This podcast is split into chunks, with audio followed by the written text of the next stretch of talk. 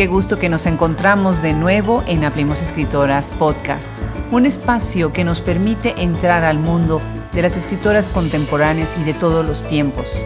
Nos acercamos a ustedes dos veces cada semana a través de audio y estamos de manera permanente en nuestra página web, en donde pueden encontrar sus nombres y sus perfiles en nuestra abundante enciclopedia y biblioteca.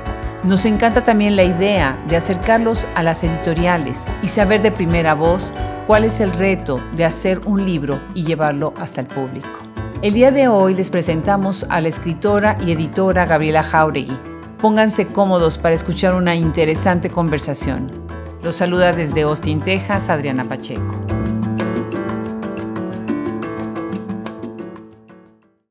Hoy tenemos un episodio más de Hablemos Escritoras podcast en una entrevista que yo llamaría como una doble conversación. Porque por un lado vamos a hablar con una escritora y por otro lado vamos a hablar con una editora. Y tenemos muchísimas, muchísimas ganas de conversar con Gabriela Jauregui, eh, quien nos escucha desde México, ¿verdad? Gabriela, bienvenida a Hablemos Escritoras podcast. Muchísimas gracias por la invitación.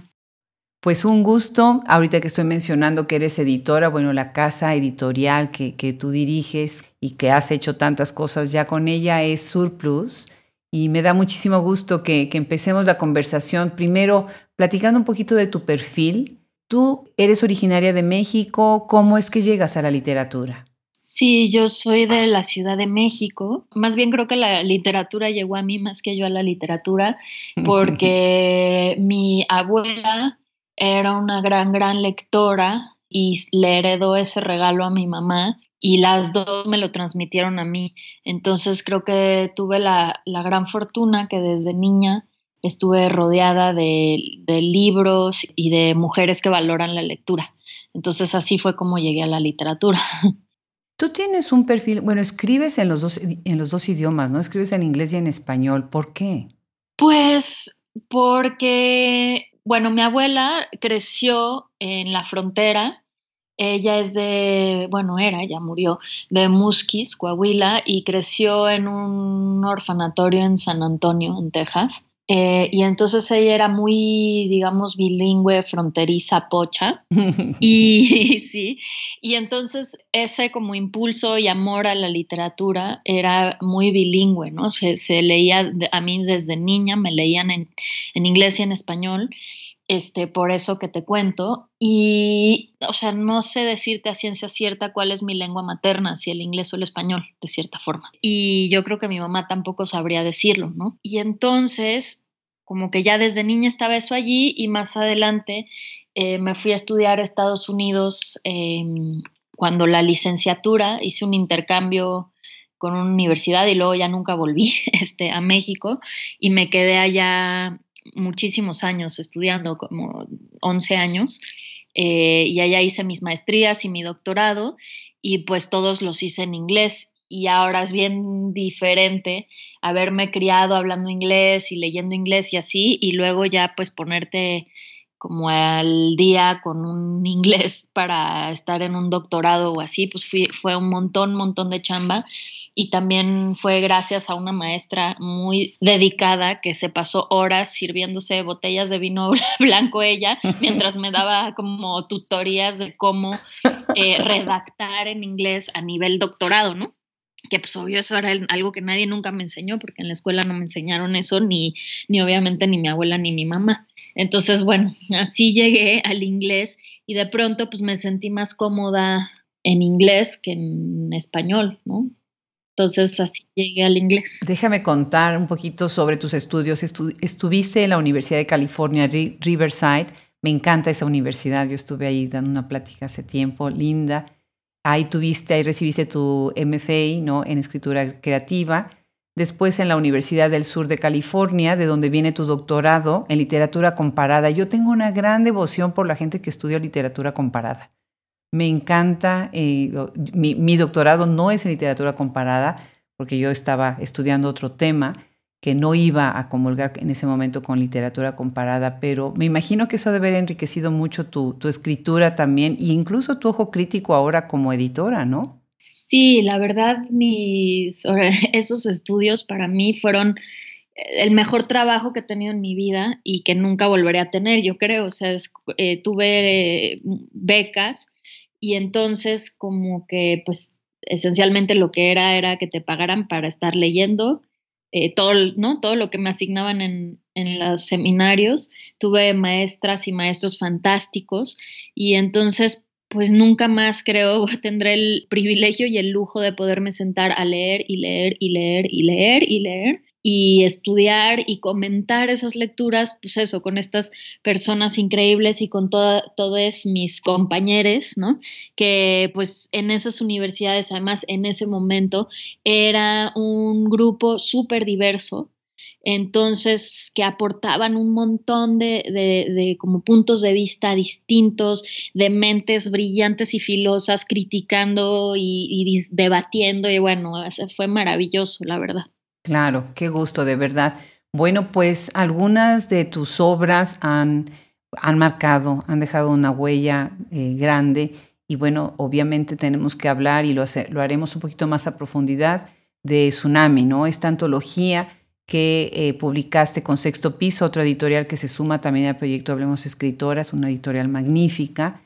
Me imagino que esta idea también de reunir a estas voces, para hacer un libro tan bueno y tan exitoso, y, un pajarito me dijo que ya viene la segunda edición. Así es. Ha sido, ha sido algo maravilloso en tu carrera, ¿no? El poder sentarlas. ¿Cómo es que haces la convocatoria para Tsunami? ¿Qué es, qué es lo que les preguntas a ellas? Eh, como a manera de invitación para que se unan a este volumen que tengo ahorita en mis manos precisamente.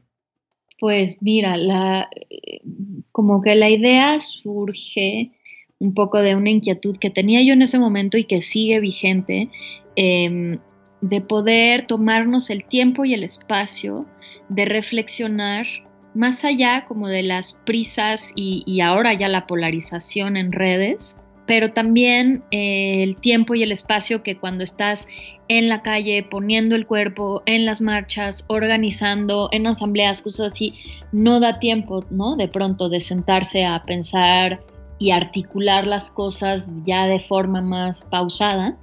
Entonces, como que yo quería generar y sentía que, que, era, que hacía falta generar una especie de puente entre por un lado lo que sucedía en las redes, lo que sucede en la calle y también lo que donde sí estaban tomándose el tiempo de reflexionar, pero a veces se quedaba un poco aislada esa reflexión que es en la academia. Entonces, la invitación eh, surge de esa inquietud y lo que yo les pregunté a las mujeres que invité en ese momento fue algo muy sencillo, ¿qué es para ti ser mujer en México? Entonces era una pregunta muy pues muy abierta y a la vez este, pues invitando a que se hablara desde la experiencia personal y qué quiere decir México, ¿no? Justamente Yasna ya cuestiona todo eso. En fin, se podía de ahí eh, debatir qué quiere decir ser mujer, qué quiere decir México, eh, todas las variantes de esa, de esa pregunta. Y así fue, ¿no? Eh, como que cada una lo tomó por su caminito. Y otra cosa que me era muy importante era invitar a un grupo diverso de mujeres y de, digamos, de que vinieran de distintos mundos y que tuvieran distintas edades y visiones, ¿no? Entonces, eh, no me interesaba hacer como una versión donde todas estamos hablando de exactamente la misma cosa y donde todas estamos de acuerdo con lo mismo, que otra vez, ese es como el tipo de cosa que luego de pronto sucede en, la, en las cajas de resonancia que se generan en las redes, sino que hubiera eh, ideas que a veces no, no necesariamente compaginan, pero que pueden convivir en el mismo libro, ¿no? Entonces por ahí nace. Qué bárbaro, pues magnífico. Eh, los invito a todos los que nos escuchan ahorita, en este momento, es más, en este momento, busquen el libro, traten de comprarlo si no lo tienen y si ya lo tienen, reléanlo.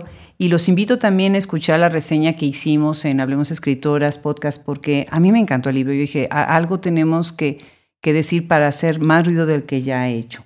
Algunas de las escritoras que están aquí invitadas que tú este, convocaste son Brenda Lozano, Cristina Rivera Garza, Daniela Rea, eh, Diana J. Torres, tú misma que tienes también un capítulo, ahorita hablaremos de él, Jimena González, Margot Glantz, Sara Uribe, Verónica Gerber, Viviana Benchushan, Yasnaya Elena y Yolanda Segura, ¿no? Magnífico. Felicidades, felicidades por la visión, Gabriela, de verdad. Ay, muchas gracias. Fue también de estas cosas que disfrutas tanto y que, ¿no? Me llegaba un texto de una y yo decía, no, qué maravilla, esto es una maravilla. Llegaba el siguiente texto y yo decía, no, no puede ser, esta es otra maravilla. Ah, me encanta. Y así fue con todos. Fue una experiencia y un aprendizaje de lo más disfrutable, la verdad. Ya lo creo, ya lo creo. Pues hablemos ahora de tu obra, muy interesante. Tú empiezas primero en poesía, escribiendo poesía, ¿es así? Así es. ¿Y cómo son tus inicios con tus primeras obras como poeta?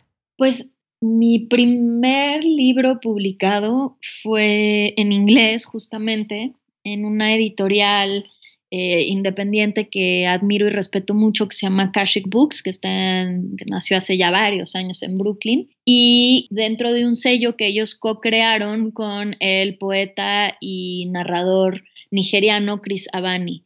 Este, y entonces pues allí fue donde, digamos, cayó en blandito y en maravillosa compañía ese primer libro, que es una colección, pues ahora sí como tal cual, ¿no? Como una colección de cosas de distintos textos que empecé a escribir en, distintos momentos desde que me mudé a Estados Unidos. El primer texto es prácticamente llevaba yo apenas un año viviendo en Estados Unidos y disfrutando, creo que no podría haber sido más que poesía, o sea, no podría haber yo escrito en ese momento un libro de cuentos, por ejemplo, porque todavía disfrutaba yo de este lugar muy extraño donde la como el todavía no era totalmente mío el idioma y a la vez ya estaba yo como leyendo cosas con mucha complejidad, pero todavía hay una extrañeza del lenguaje muy grande, lo cual creo que para la poesía siempre es como un plus y no un menos, ¿no?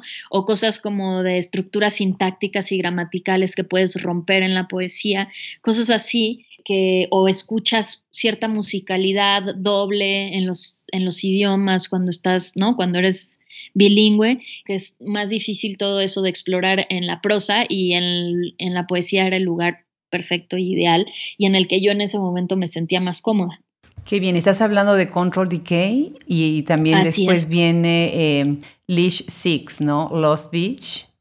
Ese ya lo publicas con Song Cave, ¿no? Así es, exactamente. Qué bien, qué bien. Y después viene otro libro que me encanta el título porque esa, alguien me preguntaba sobre el Spanglish. Eh, yo le decía, pues I'm fine con el Spanglish, o sea, es parte de la vida, ¿no? Totalmente. Entonces tu título, Manifiestas, pues ya, ahí, ahí está la línea, ¿no? Y me parece muy, muy interesante este libro publicado con Gato Negro, 2017. Es casi, casi como un manifiesto, ¿no? Como una, tiene una postura política que adelanta algunos temas, ¿no? Acerca del bienestar común de, mexicanos y de inmigrantes en general. Platícanos de este libro, Manifiestas. Sí, es tal cual, es un manifiesto y tiene como dos partes. La, la, primera la escribí mucho antes de que se publicara como que lo empecé, es un libro que empecé a escribir en el 2008 por ahí, como que mm, algo que sucedía en ese momento que, me dolió mucho fue durante la guerra de eh, la supuesta o llamada guerra contra las drogas de Calderón. Eh, recordarás que hubo una matanza muy horrible en jóvenes en Villas de Salvarcar, que estaban unos jóvenes reunidos haciendo una fiesta y entraron y los mataron a todos pensando que, entre comillas, en algo andaban.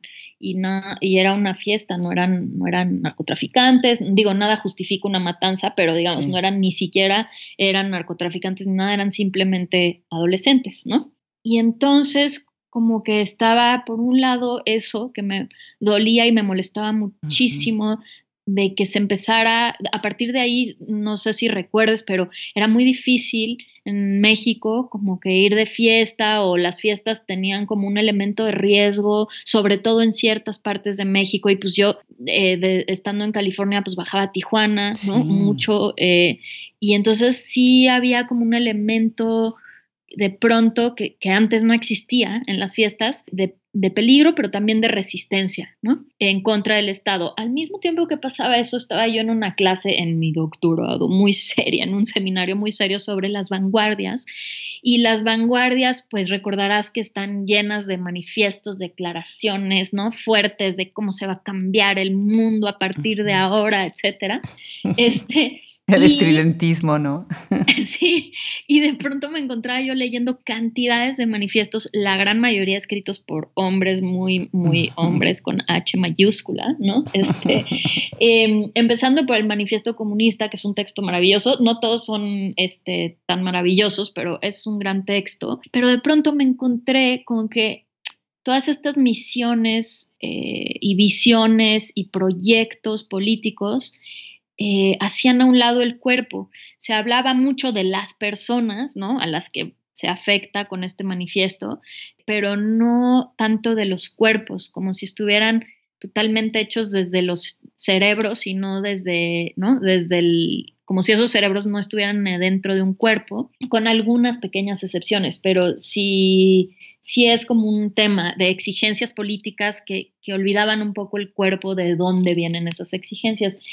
Y entonces me puse a buscar todas las partes, que son pocas, en los manifiestos donde se habla como concretamente del cuerpo físico, ¿no? No del proyecto político y de abstracciones, ideas, ideologías, sino del cuerpo físico. Y fui haciendo como una especie de cut and paste ahí, ¿no? Como de todas esas partes en decenas y decenas de manuscritos. Y entonces ese es como el poema que sale de, de, de como en ese momento con esas dos preocupaciones. Y ya después, eh, cuando me invitaron a hacer este libro, lo acompaño de un ensayo donde platico un poco todo esto que te estoy platicando, ¿no? Qué bien, qué interesante. Ya, ven por qué invitamos a Gabriela, además de todo lo demás que viene en la conversación.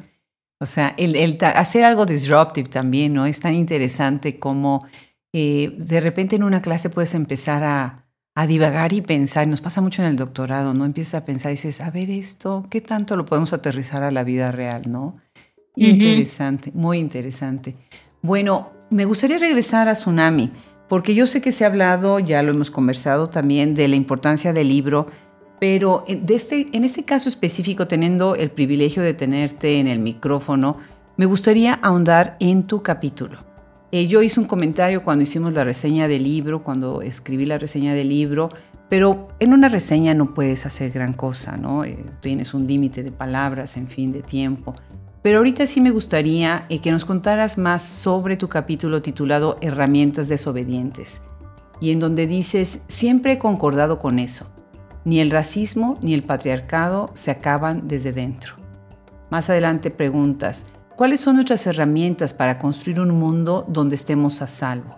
Platícanos más de esta perspectiva tuya de crear las herramientas para escapar de este patriarcado y desde dónde construirías, armarías estas herramientas, cuáles crees que son las importantes ahorita y quiénes deberían de ser las personas involucradas en deconstruir a través de nuevas herramientas eh, todo lo que hemos pues vivido lastimosamente durante tantas siglos, ya vamos a decirlo así, ¿no? Sí, así siglos.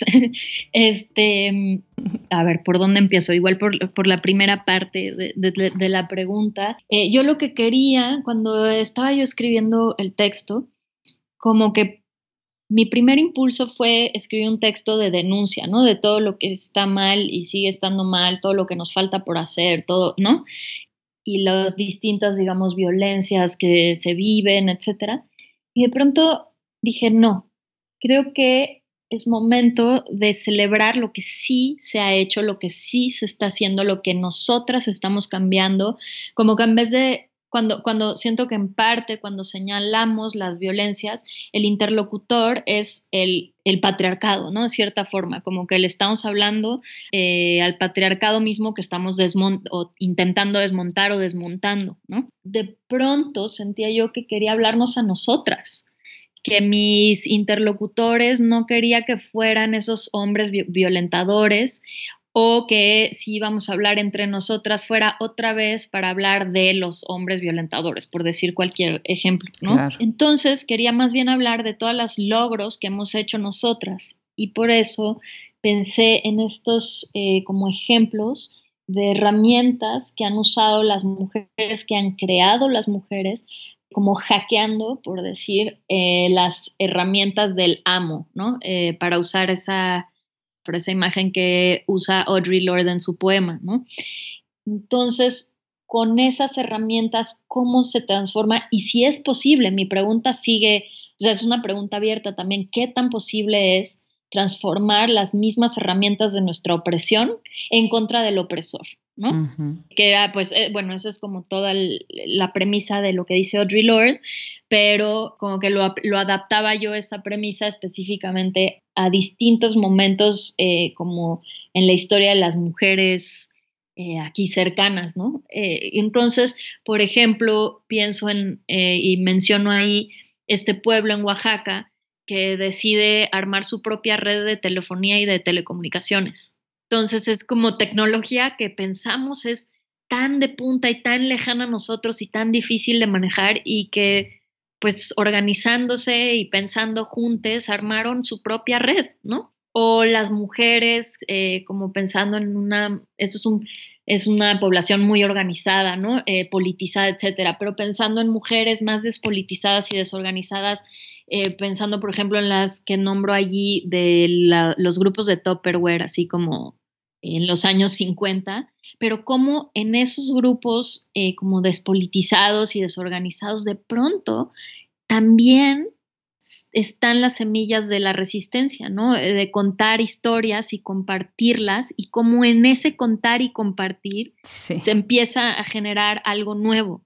¿no? Que es, ah, ah, te pegaron, ah, no, pues mira, amiga, pues eso no está bien, o lo que fuera, ¿no? Las distintas eh, formas en las que se iban articulando ahí otras posibles existencias, ¿no? Para ellas. Y otro ejemplo que ya no alcancé a meter allí dentro, porque lo, lo, descubrí después, era esta red de mujeres que se hizo en Estados Unidos cuando empezaron las detenciones y separaciones familiares, cuando Trump que en las que madres por medio de WhatsApp, o sea, usando una herramienta del capitalismo y de la vigilancia capitalista del Estado, eh, del patriarcado, o sea, ¿no? Que está fatal, que es WhatsApp, subierten al Estado y la vigilancia del Estado mismo unas mujeres, mamás, eh, también, ¿no? Como suburbanas, clase media, algunas clase trabajadora, que se ponen en contacto por WhatsApp para transportar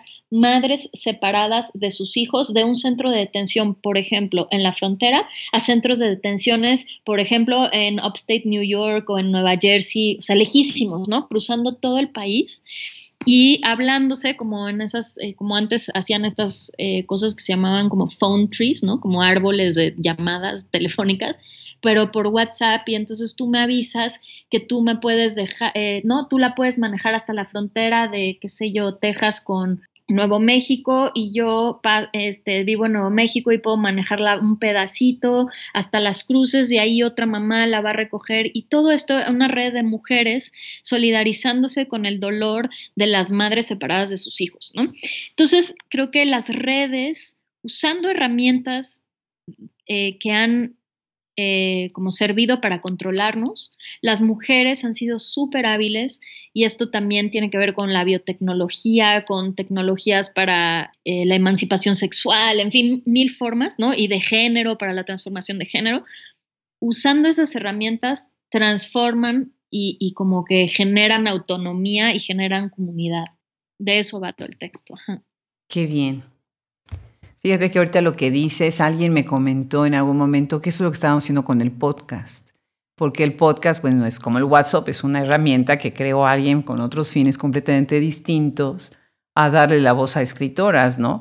Y se ha evolucionado, evolucionado de tal manera que obviamente ahora hay muchos podcasts de mujeres y sobre mujeres, ¿no? Así que bueno, sí, comulgo con esta idea tuya de que va a estar subvirtiendo las mismas herramientas, usando las mismas herramientas de, del enemigo, como dice, para, eh, para hacer tu propia causa, ¿no? Interesante. Ahora, dentro del mismo libro, eh, pues está toda esta idea del feminismo, ¿no? Y ahora hay una conversación tan amplia sobre el tema. a veces eh, de manera superficial, a veces de manera más profunda, ¿no? Pero el hecho es de que las que nos proclamamos feministas estamos en boca de todos, ¿verdad? Eh, eso, bueno, es algo que no debería uno de, extrañarse, ¿no? ¿Qué, ¿Qué, es para ti el feminismo contemporáneo? ¿Y eh, piensas tú de alguna manera cómo se está distinguiendo lo que algunos han llamado como la cuarta ola, siendo una etiqueta que yo soy también un poquito rejega en esto de las etiquetas, ¿no? Pero ¿cuál es tu idea eh, en, respecto a, un feminismo contemporáneo? Pues tengo como, como que mi idea, digamos, va evolucionando, ¿no? Como que yo siento que es un aprendizaje constante y en el momento que pienso, ah, sí, creo que ya entendí, leo algo nuevo y digo, mm, mira, esto que pensaba igual no estaba tan preciso o tan o tan bien pensado o tan bien articulado, ¿no? Entonces, por ejemplo, incluso la idea que antes yo suscribía a ella y ya no pienso así, en olas, ¿no? Las olas de los feminismos están descritos a partir del siglo XVIII en Francia, ¿no? Pero no es como si antes eh, y en otras latitudes que no fueran Europa, no existían ya mujeres eh, articulando la resistencia desde su ser mujer, ¿no? Este, en las colonias, en otros países, en fin, ¿no? Como que se centra, eh, pienso en la India, en China, en fin, en África, de pronto se centra toda la idea de olas a partir de este, Olympe de Gouges, que es una mujer brillante y maravillosa y muy interesante, pero como que las olas se centran en los aportes al feminismo, a los feminismos, desde eh, las mujeres europeas o estadounidenses o norteamericanas blancas, ¿no? Entonces ya de entrada ahí, por ejemplo, eso es algo que yo he ido pensando, bueno, quizás la mejor forma de pensarlo no son las olas, ¿no? Este, otra cosa, por ejemplo, no, no me gusta hablar de el feminismo, me gusta pensar en los feminismos, porque no es uno, son muchos. y todos buscan sí la emancipación de las mujeres, pero van definiéndolo de distintas formas y las y digamos van articulando las opresiones eh, de, de, distintas formas, ¿no? Unas con las que comulgo más, otras que me cuestan más trabajo. Entonces como cosas así que entonces eso, como que mi idea del feminismo es, es muchas, ¿no? Como que son los feminismos y mi idea va cambiando conforme voy leyendo, conforme me voy informando y siento que más que, eh, más que tener algo fijo, eh, a mí al menos me interesa pensarlo como una forma de praxis cotidiana, ¿no? De estarlo practicando, que atraviesa mi persona, que me hace cuestionar de dónde hablo, cómo estoy parada, porque de pronto ¿no? a todas nos atraviesa el patriarcado en distintas formas, eh, a todas nos van atravesando luego otras formas que también son, que oprimen a otras personas, ¿no? Como el racismo, como el clasismo. Entonces, como que todo eso siento que lo voy tejiendo y que requiere de mucha paciencia y de bordado fino y requiere de, como cuando el bordado es una imagen linda, porque cuando bordas a veces si no queda, como que vas jalando el hilito otra vez y como que lo deshaces o, si tejes igual, hasta que va quedando mejor, ¿no? Entonces siento que es un aprendizaje eh, constante digamos, si tuviéramos que hablar de mi feminismo, es un aprendizaje constante y una práctica que me hace incomodarme constantemente conmigo misma, con dónde estoy, cómo trato a las personas, qué hago, cómo pienso, desde dónde pienso y para quién, cómo escribo y para quién, en fin. Me encanta tu respuesta porque estoy de acuerdo que tenemos que partir primero de la base de que son los feminismos en una pluralidad como en la pluralidad de las mujeres que somos, ¿no? De circunstancias, contextos, historias, ¿no? Así que, que me gusta esta, esta manera en la que enfatizas el que también hay una evolución, ¿no? Y sí, de verdad, que entre más lee uno, dice uno, bueno, tal vez tengo que repensar esta idea, este punto de partida, ¿no? El hecho de, de tener una actitud a través de esta manera de pensamiento, pues obviamente lo que queremos hacer es cambiar las cosas cuando las cosas no están funcionando, ¿no?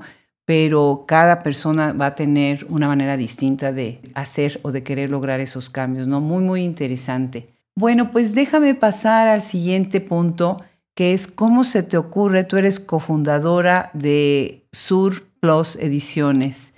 ¿Cómo se les ocurre fundar una editorial? Exacto, ¿cómo se nos ocurre? Es una gran pregunta. ¿A quién se le ocurre? hoy en día. Este, pues mira, la fundamos curiosamente en otro momento pandémico. Recordarás la, digo, no, no fue como la de ahora, pero la H1N1 cuando se desató en México, este que fue, me parece que fue el 2009 o 2000, por ahí justo también. Y yo vivía en California y estaba terminando justamente mi doctorado y tenía ya mi libro eh, y tenía como una comunidad muy maravillosa de escritoras y escritores. Y me visitaron dos amigos muy queridos de acá en México, que una es historiadora, Regina, y es profesora ahora en la UNAM, pero en esa época era historiadora, estaba terminando también su doctorado, y otro amigo, Pablo, que es antropólogo. Y como que estaban muy inspirados por justamente esta comunidad eh, tan interesante y linda de, y solidaria de escritores ¿no? y escritoras. Y de pronto este, platicábamos, como ya no pudieron tomar su vuelo de regreso porque cerraron el aeropuerto de México y bueno, no sé si te acuerdas. No me digas, sí, de pues total. estaban ahí atrapados en mi casa, lo cual fue maravilloso porque entonces empezamos a a pensar y articular la posibilidad de hacer una editorial independiente, porque en ese momento además en California había un montón de editoriales, hay todavía independientes, pequeñas, haciendo libros en distintos formatos y fanzines y lecturas y, ¿no? y círculos de, de lectura y demás. Y entonces fue que nació la semilla de Surplus. En algún momento pensábamos si le poníamos influenza ediciones, así como textos que se contagian, así eran ya bromas y, ¿no? La botana total por, por, el momento, pero la idea este, sí germinó y como que nos pusimos las pilas para hacerlo. también lo hicimos a la par y como con un proyecto hermano que es el de una librería muy hermosa en Oaxaca que se llama La Jícara, porque pensábamos justamente que, que los libros no, nada más se hacen y ya, ¿no? O sea, como que hay un, toda una red como de diversa de, actores que, hacen que un libro viva en el mundo, entre ellos las librerías y, y les libreros, ¿no? Y libreras. Entonces, así fue como nació el proyecto y ahí de ahí poquito a poco empezamos a, a publicar libros este, pues que nos parecían relevantes, urgentes, necesarios, algunos en traducción, otros los primeros libros de, ¿no? de escritores y escritoras de acá, en fin. ¿Y por qué Surplus? Pues nos gustó el nombre, te, digo, tuvimos como 15 nombres eh, ahí en, ¿no? en plan lluvia de ideas y así, y acabamos con Surplus por el juego entre la palabra y el signo más, ¿no? Y por la idea de valorar el sur social, digamos, en un mundo dominado por el norte, como sur, como sur power, hasta de cuenta, este, y también eh, jugando con la palabra original surplus, la palabra como el término económico que viene del, del, francés, que quiere decir el excedente o lo que ya no le sirve al sistema. Y es decir, estábamos buscando hacer libros que no tienen nada que ver con el mercado el marketing, eh, la idea como capitalista de generar deuda y demás en, como el, ese ritmo de producción de mercancías, sino algo que no entra dentro del sistema o no le sirve al sistema y por, y por eso mismo lo valoramos, ¿no? Qué bien. Pues métanse, quienes nos están escuchando ahorita, métanse a la página y van a ver que a Gabriela sí le gustan los manifiestos. Eh, también en Surplus tienen un manifiesto y me encanta porque ahí está, bueno, ahí puedes ir definiendo toda, pues todas las ideas que detona este sur y después el signo de más, ¿no? Dice, por ejemplo, Surplus es una editorial colectiva codependiente, no independiente, sino codependiente. ¿De quién es codependiente? De ti, ahorita, ¿no? Justamente de lo que estamos platicando, de esto, ¿no? Eh, las lectoras, los lectores, de las personas que se toman el tiempo justamente de hacer un espacio para hablar de nuestros libros, de los y las eh, libreros que, y libreras que quieren venderlos, de nuestro distribuidor, o sea, no, no, existe, siento yo, esa idea de independencia en los libros, pues no existe, ¿no? No, no se generan por sí solos y aparecen en tu, no ahí junto a tu cama por sí solos. Hay toda una red de distribución y de mil cosas que somos interdependientes. Si, sin ti como lectora, sin ti como promotora de libros, este, y no, pues no, los libros no, no encuentran su caminito. Claro. Y bueno, me encanta, cierras, por ejemplo, con Surplus, pela el ojo y afina el oído, muda la piel. Cumplimos nueve años, seguimos. Y bueno, este momento tan Mary Shelley que describiste ahorita encerrados ahí en, este, en la pandemia, me encanta. ¿Sucedió entonces en qué año eh, o cuál es el año de, de cumpleaños de Surplus? El cumpleaños de Surplus de nueve años fue en el 2018, habría que actualizar ese, ese manifiesto, pero ya ahorita llevamos el primer libro, si no mal recuerdo, que es El tiempo se volvió cuero de Tom Rayworth, se publicó a finales, me acuerdo que lo presentamos en la Feria del Libro de Oaxaca del 2009. En, ah, no me digas, y, y fue en la Feria del Libro de Oaxaca, qué padre, ¿no? Qué maravilla ay, sí, cómo se extraña esa feria, ahora ya va a ser octubre, ya es la época de la Feria del Libro de Oaxaca y no, no va a haber feria, qué triste. No, de verdad, cómo se extraña la feria, cómo se extraña Oaxaca, en fin. Pero bueno, platícanos un poco más. Entonces, ¿quiénes son colaboradores de Surplus? ¿Surplus es solamente una editorial o también tienen algunas otras em, ramas? ¿Y quiénes colaboran ahí? Pues mira, es, ha sido un colectivo que, que ha variado en cantidad de colaboradoras y colaboradores. Hemos sido hasta casi 10 personas, este, de pronto dos, ¿no? Es, entonces va como que va y viene. Fuimos, te digo, nace de la amistad, fuimos varios amigos y amigas que nos juntamos a hacer la editorial y ya poco a poco te se sumó gente, luego gente se mudó, luego algunos tuvimos hijos, luego así, ¿no? Como que mm, ha sido muy orgánico el ir y venir y de pronto en una de las varias y digamos incorporadas de gente nueva se unió la poeta Mónica Nepote, que es muy hábil y le importa mucho el tema de lo digital y lo ha trabajado y pensado mucho y así fue como se armó la parte como más de, las líneas y demás que estaban aquí en el sitio web.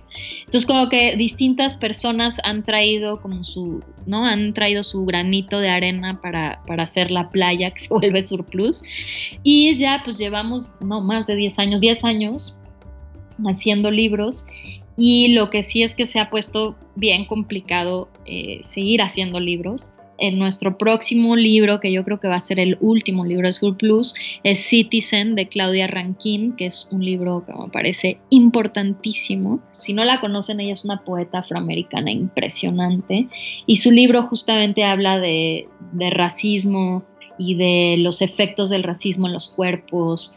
Es, es una belleza absoluta ese libro. Y entonces vamos a publicar eso.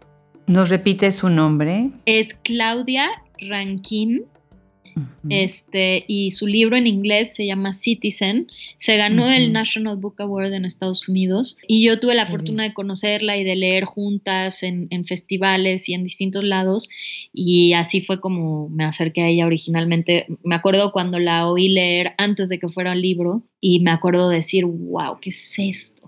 Y ya después cuando fue el libro y antes de que se ganara el premio y eso, le dije, ay, yo quiero publicar tu libro en México. Me dijo, sí, va, súper, hay que hacerlo. Este, y finalmente ya lo estamos haciendo en colaboración con una editorial increíble que se llama Antílope. ¿Cómo no? que seguramente conoces, con, que también está compuesta entre muchas eh, personas por grandes escritoras. Sí. Y entonces lo vamos a hacer todas juntas. Y yo siento que con eso haré como un cierre con broche de oro de la, del proyecto de Surplus y, y ya me costó mucho trabajo hacer las paces con eso, pero creo que es el momento de, de decir, bueno, hicimos lo que, lo que hicimos, logramos caminar hasta donde llegamos y también dejar el espacio para nuevos proyectos de gente joven haciendo cosas increíbles, que los hay muchos también. ¿Cómo no? Algunos de los nombres que reconozco en tu página, eh, está Marisela Guerrero, fantástica, también está en nuestro podcast, a Sara Uribe, magnífica, eh, Viviana Benchushan, Cristina Rivera Garza, pues muy bien, y me da muchísimo gusto que hagan esta alianza con Antílope, porque, bueno, me, parece que es como, como casi, casi obligado que trabajaran juntas. No sé por qué, lo veo así, ¿no? Que el, equipo que tienen ustedes y el equipo y la idea que tienen ustedes y la que han tenido y lo que hace Antílope, pues dialoga mucho, ¿no? Entre, entre ambas, ¿no? Por otro lado, me da tristeza, Gabriela, porque siempre el cierre de una editorial, eh, pues es triste, pero Ay, sí, muy triste. La historia es la historia, la vida, y bueno, ahorita trabajar con, con eh, Yasmina Barrera y con Isabel Zapata y con todas las que integran Antílope, pues es fantástico, ¿no? Sí, maravilloso, y como que compartir eh, andanzas, formas distintas de hacer, ¿no? Aprendizajes, está increíble y como justo lo que tiene que ver con codependencia, ¿no? O interdependencia o codependencia. Las cosas solitas, pues luego ni ganas de hacerlo, solito para qué o solita para qué, ¿no? En cambio, así en equipo y entre muchas es muchísimo más divertido, muchísimo más interesante eh, el proceso y el resultado, yo creo. Y sí, me dolió mucho, me costó mucho tiempo como decir, bueno, sí, bueno, no, y seguir luchando y todo el mundo decía, no, hay que seguir y Surplus no puede parar y así, pero pues sí llega un momento en el que está bien también ver que lo que se hizo está, es suficiente y no tenemos que seguir corriendo como ¿no? el hámster en su ruedita. Nos podemos bajar y decir, bueno, está bien, aquí, hasta aquí llegamos. Estás poniendo en la mesa una cosa interesante. Es verdad, la tarea, la carrera de las editoriales por sobrevivir, por poder comercializar sus libros, hacerlos visibles, ¿no? Que por eso salió la idea de tener una sección para las editoriales en el podcast y en el proyecto en general, pues es para apoyar un poco, ¿no? Tú dirías que, eh, o sea, ¿qué es lo que principalmente estrangula una editorial? Híjole, yo creo que son, pues supongo que depende de, de la editorial y de los procesos, pero creo que el tema de la distribución y esto creo que lo comparto con varias editoriales, no somos la única, es un tema súper complejo y creo que ahí es donde se puede llegar a atorar el proceso porque además el tema de la distribución en sí mismo depende de librerías y te digo, empieza a entrar en este sistema muy de cuáles son las novedades, quién pones en la mesa de novedades, las devoluciones de las librerías, cuántos libros te pagan, pa, pa, pa, que es un sistema muy difícil y muy rudo en el que como que se implica que los libros caducan, ¿no? Si ya no caben en la mesa de novedades, ya no se vendieron y te los devuelven todos, como si los libros caducaran y pues no importa cuándo se haya escrito un buen libro, lo lees, ¿no? Cinco meses después, cinco años después o cinco siglos después. Mil veces. Entonces es un sistema muy eh, penoso y, y, creo que hace mucho daño al ecosistema del libro ese tipo de ritmos. Utilitario total. Impuestos como si fueran no sé, desodorantes, ¿me entiendes? Como de, ah, ahora ya tenemos el nuevo aroma, no sé qué, bueno, pues qué padre, pero los libros no son desodorantes. Entonces, eso siento que ha dañado a muchas pequeñas y medianas editoriales. Las muy, muy, muy pequeñas quizás se salvan porque ya son tan como, como punks, si quieres, que pues ya ni siquiera entran en ese mundo, ¿no? Pero las que estamos como entre medio ahí, pues sí nos vemos como de pronto eh, lo que llaman daños colaterales, ¿no? De un sistema que francamente yo creo que está no solo destruyendo las pequeñas editoriales o medianas editoriales, está destruyendo al planeta. O sea, es el mismo sistema que hace que, no sé, que sigamos talando millones y millones de hectáreas de árboles, destruyendo los territorios de los pueblos originarios. O sea, no está desconectado el problema de la distribución de los libros, no está desconectado del problema global del capitalismo y del cambio climático en escala masiva. Vamos, es una pequeña manchita en el ala de esa mariposa, si quieres, ¿no? Estoy de acuerdo. Bueno, dice el dicho que se abre, se cierra una ventana pero se abre una puerta o cómo es, se cierra una puerta y se abre una ventana Así es, exacto, exacto. Y ahora entonces que vas a tener eh, pues otros retos que enfrentar, platícanos para cerrar la conversación. ¿Cuáles son esos retos? ¿En qué estás trabajando ahora? Pues mira, justo soy mamá, ¿no? Platicábamos afuera del aire este, y eso pues todas sabemos que es una chamba, todas las que hemos sido mamás, tú que eres abuela, pues es una chamba de tiempo completo. Y también estoy escribiendo mis libros, ¿no? Llevo eh, como terminando una novela ya casi siete años, imagínate, escribiendo y terminando y reescribiendo y demás, este, pero pues sí requiere de mucho tiempo a poder hacer eso y además pues todas las chambas que, que, hace una cuando es freelance, este pues para pagar la renta, pagar las colegiaturas, etcétera. Entonces también es un momento de decir, bueno, pues le voy a dedicar tiempo a mis textos, a mi escritura, además de estas otras chambas. Eh, y ya, y está bien, y la, editorial hizo todo lo que hizo y eso está, es motivo de celebración, no de, no de tristeza, ¿no? No, para nada, de ninguna manera. Al contrario, qué gusto y qué gusto que están esos libros, están impresos, están en el librero de alguien, en el escritorio de algún profesor, enseñándolos y escuchándolos, ¿no? Los estudiantes. Eso, eso, es magnífico. Gabriela, qué gusto. De verdad no sabes cómo me entusiasma eh, oír sus trayectorias, sus carreras, todas las cosas que han hecho, cómo van trenzando eh, toda su, su vida personal, porque ahorita que hablabas de la maternidad, pues está bien fácil decirlo, ¿no? Y ahora creo que la pandemia algo les dio una asomadita a algunas personas que no se habían dado cuenta de qué complicado es eh, ser maromeros con varias pelotas al mismo tiempo, ¿verdad? Sí, totalmente. Y se ve, se ve en el esfuerzo que ustedes hacen como, como esta nueva generación de, de, escritoras tan, pero tan talentosas. Gabriela, ha sido un gusto enorme. Ya estaremos curiosísimos de ver tu próximo libro cuando se tenga que terminar, porque tampoco sé no, es que ya lo voy a terminar, ¿no? Sino que vendrá en su momento en que tenga que ser. Mil, mil gracias, Gabriela, por, por aceptar esta invitación. Ay, gracias a ti, Adriana, por el interés y por el espacio y por darte el tiempo de justo de hablar con todas nosotras. Pues al contrario, un abrazo grande desde Austin, Texas. Otro para allá.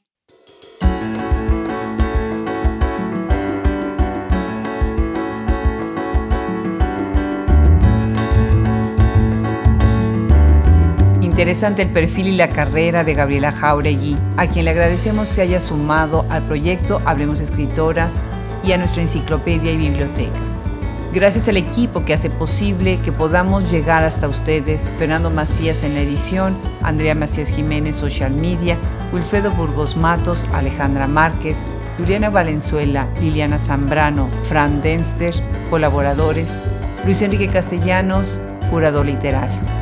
Se despide de ustedes hasta el próximo episodio, Adriana Pacheco.